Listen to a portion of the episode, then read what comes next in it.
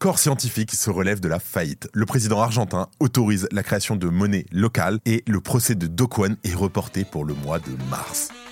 Salut, j'espère que vous allez bien, c'est Benjamin et on se retrouve tout de suite pour votre résumé de l'actualité sur le Crypto Daily. Le Crypto Daily. Mon nom est Benjamin Cohen. Et vous êtes bien sur le Crypto Daily le podcast qui traite de l'actualité crypto, NFT et métaverse. Dans vos oreilles, chaque jour, du lundi au vendredi. Et en première news, on commence par Core Scientifique qui prévoit une réinscription au Nasdaq d'ici la fin du mois. Soutenu par la résurgence du cours du Bitcoin en 2023, cette résilience financière permet à l'entreprise de rembourser intégralement ses créanciers, ce qui est super, et surtout de réduire sa dette de 400 millions de dollars tout en préservant, et je dis bien c'est important, 240 emplois. En deuxième news, le président argentin Javier Milei a adopté une position de laisser-faire concernant la création de monnaie locale. Alors, bien sûr, cette décision, elle fait suite à la dévaluation drastique du peso argentin et on en parle dans un instant. Et en dernière news, et c'est la grosse news du jour, la SEC des États-Unis et les avocats de Do ont convenu d'un report du procès en attendant l'extradition du cofondateur de Terraform Labs aux États-Unis. On vous explique tout dans quelques minutes. Mais avant tout ça, et comme d'habitude, le coin du marché. Here we go. Et pour ce mercredi, on a un marché des crypto-monnaies qui est en train de stagner. Le Bitcoin chute légèrement de 0,63% sur les dernières 24 heures et se situe à un prix de 42 705 dollars. L'Ethereum augmente lui de 0,17% et se stabilise au-dessous des 2500 dollars. Le BNB de son côté perd lui de 2,3%. Le Sol est en baisse de 0,4% tandis que le XRP chute de 0,44%. L'ADA et la VAX suivent la même trajectoire en perdant respectivement 1% et 1,5%. Et en dernière position, le Dodge continue sa baisse et voit son cours de 0,91%. Au passage, pour les nouveaux qui ne sont pas encore au courant, on a lancé une newsletter pour recevoir par email l'essentiel de l'actualité. Ça vous permet également de recevoir des liens pour approfondir les informations. Alors ne vous inquiétez pas, c'est gratuit et surtout vous pouvez retrouver le lien pour vous inscrire en description de ce podcast. En première news, on a le fameux mineur Corps Scientifique qui se relève de la faillite. Alors, rappelez-vous, Corps Scientifique, c'était la plus grande entreprise de minage de Bitcoin public avant l'annonce officielle de sa faillite au mois de décembre 2022. En tout cas, elle vient d'annoncer son retour sur le marché. Dans un communiqué publié hier, Corps Scientifique a révélé que le tribunal des faillites des États-Unis pour le district sud du Texas a confirmé le plan de réorganisation de la société. Et selon ces documents, Corps Scientifique sera inscrite de nouveau sur la bourse du Nasdaq avant la fin du mois de janvier. Et en raison de la remontée du cours du Bitcoin durant l'année 2023, la société est à même de rembourser la totalité de ses créanciers. Elle réduit également sa dette à hauteur de 400 millions de dollars. Et à titre de comparaison, alors que le Bitcoin s'échange aux alentours des 43 000 dollars, le prix de celui-ci n'était que de 16 800 dollars au moment de la faillite de Corps Scientifique. Alors, cet abaissement de la dette, en fait, a été approuvé en échange d'actions, donc euh, d'equity dans l'entreprise, réorganisées pour les différents créanciers.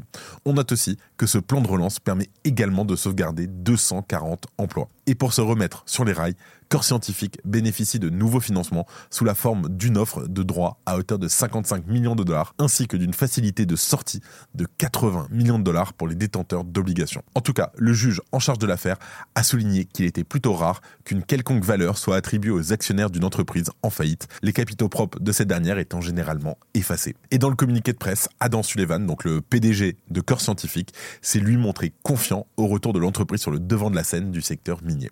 Je cite la demande de Bitcoin et de calcul de grande valeur ne cessant d'augmenter, nous sommes impatients de créer de la valeur pour nos actionnaires en exécutant notre plan de croissance, en désendettant notre bilan et en offrant une efficacité supérieure. Alors, à noter qu'en ce début d'année 2024, les deux plus grandes sociétés de minage de Bitcoin sont aujourd'hui Marathon Digital et Riot Blockchain, qui cumulent respectivement, attention, 3,95 milliards et 2,33 milliards de dollars de capitalisation boursière.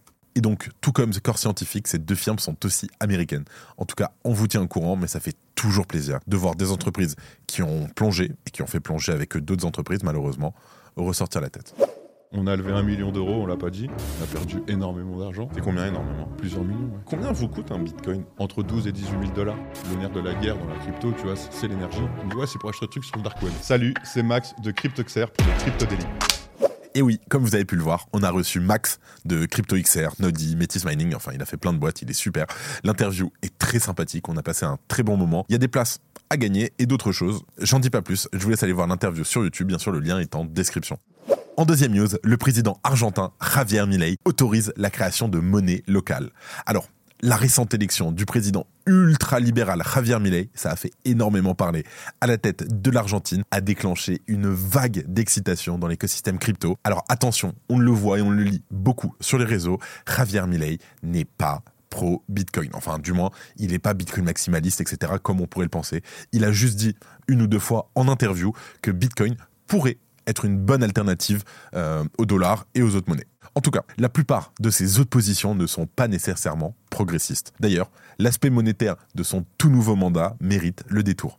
Alors, pour rappel, dès son arrivée au pouvoir, Javier Milei a enclenché une série de réformes de dérégulation qui ont été très controversées. Alors, l'une des conséquences directes est la dévaluation record de 50% du pesos sur le fond d'une inflation en hausse de 25,5%. Et alors que les habitants d'Argentine se demandent s'ils vont payer leur loyer en viande ou en briques de lait, des initiatives locales voient le jour afin de créer des monnaies soutenues par les autorités provinciales. Ces projets sont la plupart du temps initiés en opposition à la politique de Javier Milei. Ce dernier parle avec dédain de quasi-monnaie, mais il affirme dans le même temps qu'il ne s'y opposera pas. Je cite Ceux qui reçoivent des paiements en quasi-monnaie de la part de gouverneurs irresponsables verront clairement une perte de leurs revenus. Javier Milei affirme donc que ces monnaies alternatives au peso n'auront que la valeur du marché qui les soutiendra. Et cela, bien sûr, tout en précisant dans le même temps que cette initiative ne fera qu'accentuer une inflation difficile à aggraver, puisqu'elle affiche déjà son pire bilan sur les 30 dernières années. Une initiative à la tête de laquelle se trouve le gouverneur de la province de la Rioja, Ricardo Quintela. Il souhaite créer une monnaie distincte du pesos afin de tenter de limiter les conséquences jugées néfastes de la politique de Javier Milei. Et c'est la raison pour laquelle il a demandé au Parlement de la Rioja de préparer la base juridique pour frapper cette monnaie locale. Si tu aimes le daily, une note et un commentaire nous aident énormément. Aussi, si tu ne veux rien rater de l'actualité, abonne-toi. Et en dernière news, on a le procès de Dokwan qui est reporté en mars. Alors, dans un dépôt judiciaire du 15 janvier au tribunal du district des États-Unis pour le district sud de New York, la SEC a indiqué être prête à entamer le procès contre Dokwan. Mais et c'est là que ça devient intéressant. Ce procès sera malgré tout repoussé. Le tribunal a accepté la demande de report de la date du début du procès, proposant qu'il ne commence pas avant le 18 mars. Et pour rappel, Dokwan est actuellement incarcéré au Monténégro suite à son arrestation en mars de l'année dernière. En tout cas, les avocats de Dokwan font face, eux, à des défis juridiques liés à son extradition aux États-Unis.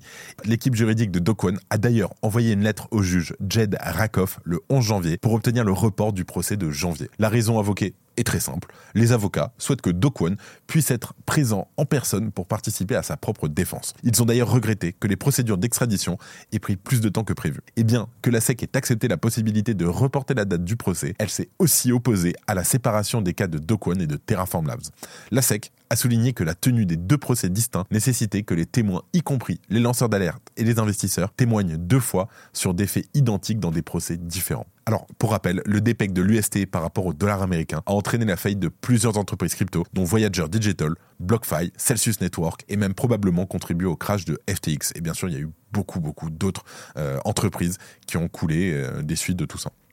Et ça a aussi amené un bear market sur lequel on est ou on n'est plus encore, je sais pas, ça va dépendre. Tiens d'ailleurs, petite question, est-ce qu'on est encore en bear market ou pas? Et avant de terminer, les actualités en bref avec notre partenaire Swissborg. Grayscale transfère 12 000 bitcoins vers Coinbase. Alors Grayscale a transféré une quantité importante de bitcoins vers Coinbase depuis le lancement des ETF Bitcoin le 12 janvier. En 4 jours, Grayscale a envoyé 4000 BTC, puis un supplément de 11 700, totalisant environ 674 millions de dollars les parents de SBF contestent les accusations de FTX. Alors, les parents de SBF, Sam Bankman-Fried, Joseph Bankman et Barbara Fried, ont contesté une plainte de FTX les accusant de transfert frauduleux. Ils nient toute relation fiduciaire avec FTX et toute connaissance des actes de leur fils reconnus coupables de fraude. ProShares dépose des demandes d'ETF Bitcoin à levier. Alors, ProShares a déposé une demande pour 5 ETF Bitcoin, dont certains à effet de levier et inverse. Certains fonds ne misent donc pas directement sur Bitcoin, tandis que d'autres ne le vendent pas à découvert. Tether aurait bien 86 milliards de dollars en réserve. Alors, le PDG de Cantor Fitzgerald, Howard Lutnick, a confirmé que Tether, le fameux émetteur du stablecoin USDT, possède bien les milliards de dollars nécessaires pour répondre aux exigences de réserve de 1.1. C'est-à-dire, s'il y a un USDT qui est émis, il y a un dollar qui est en banque et qui attend euh, ce token.